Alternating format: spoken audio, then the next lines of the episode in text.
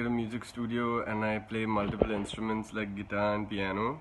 Um, I studied bass and music theory under Johan in I think 2016.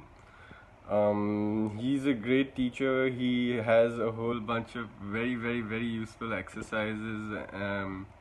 and studies to uh, sort of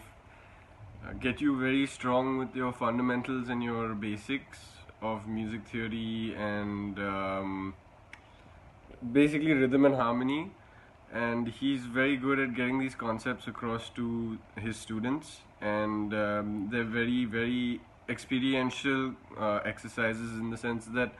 when you use the exercises they may seem kind of silly but they'll give you a feel of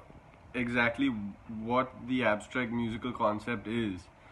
Um, and he also has a sort of an abstract outlook which is very useful in a teacher because a lot of um,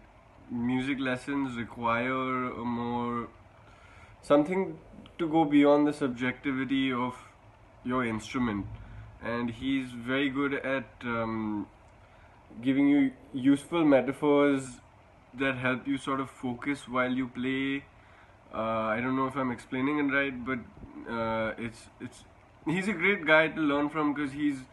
um, he's quite uh, energetic he's quite uh, empathic and um,